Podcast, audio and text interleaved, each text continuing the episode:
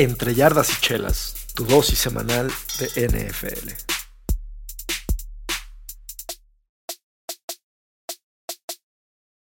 ¿Qué tal? Bienvenidos a este episodio número 13 de Entre yardas y chelas. Ya me conocen, yo soy Juan Pablo Mendoza y me gustaría empezar este episodio con una noticia un tanto un tanto desgarradora.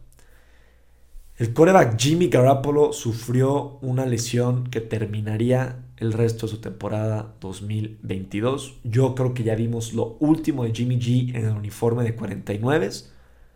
Y ahora el equipo de 49 tiene que voltear a un tal Brock Purdy.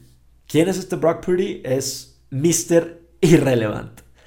Mr. Irrelevant prácticamente es el nombre que se le da al último jugador escogido en el draft. Es decir, al pick número 260 y Safo. Ese hombre es Mr. Irrelevant. Pero Brock Purdy este domingo no tuvo nada de irrelevante. De hecho, llevó a su equipo a una victoria. Completó 25 pases, tuvo más de 200 yardas, tuvo un par de touchdowns y sí tuvo una intercepción. Prácticamente Purdy jugó todo el encuentro frente a Dolphins porque Jimmy G solamente lanzó cuatro pases antes de lastimarse y voltear a ver a, Brock Purdy. ¿Y qué es lo que sigue para este equipo de 49ers? Pues yo no veo el, escenario tan mal para este equipo. claramente sus posibilidades de playoff disminuyeron, de Super Bowl disminuyeron drásticamente. Van a pasar a playoff, sí lo van a hacer. Y aquí es como yo creo que lo van a hacer. Brock Purdy tiene el apoyo de jugadores All Pro en esta ofensa. Está Divo Samuel, está Christian McCaffrey está George Kittle. Estos jugadores saben hacer jugadas con el balón en sus manos. Brock Purdy lo que debe hacer, yo creo, es jugar dentro de sus capacidades, no querer hacer más de lo que físicamente no puede o no sabe hacer todavía entregarle el balón a estos jugadores clave que saben generar yardas después de la recepción y no entregar el balón de formas infantiles o de novato. Con todo esto, 49ers va a ganar 10 partidos en la temporada, suficiente para pasar a playoff. Pero yo ya en playoff no los veo llegando al Super Bowl, porque en, playoff el ambiente es muchísimo más competitivo y el nivel de la liga sube drásticamente. Los equipos se motivan, juegan a, a lo mejor sus capacidades y bueno, aquí es donde vamos a ver de qué está hecho Brock Purdy y si es que puede cargar a este equipo de 49ers hasta el Super Bowl. En otras noticias, Tom Pelicero, un analista de NFL, dio a conocer que los Packers y Rodgers, de estar matemáticamente eliminados de los playoffs, podrían llegar a un acuerdo en el que banquearían a Aaron Rodgers por Jordan Love. Yo creo que esto es un win-win para ambos lados si es que llegan a estar eliminados de playoff. Porque Aaron Rodgers desde la semana 5 ha jugado con un pulgar roto. Hace un par de semanas se lastimó una costilla.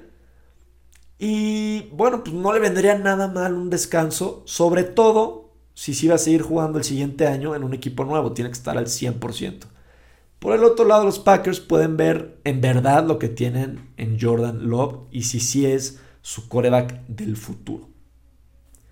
Los Packers ahorita están con marca de 5 ganados, 8 perdidos y sus chances de playoff están penitas sobre el 4%.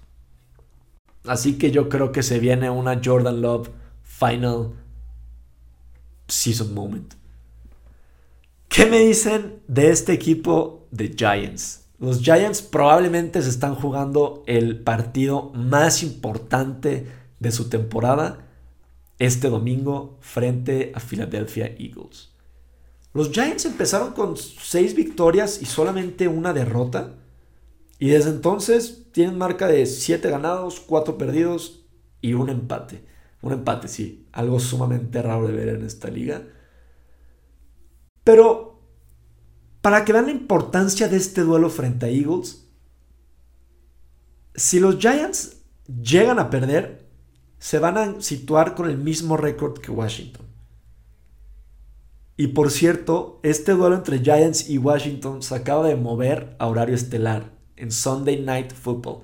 Imagínense lo que se van a jugar estos dos equipos el próximo domingo en la noche.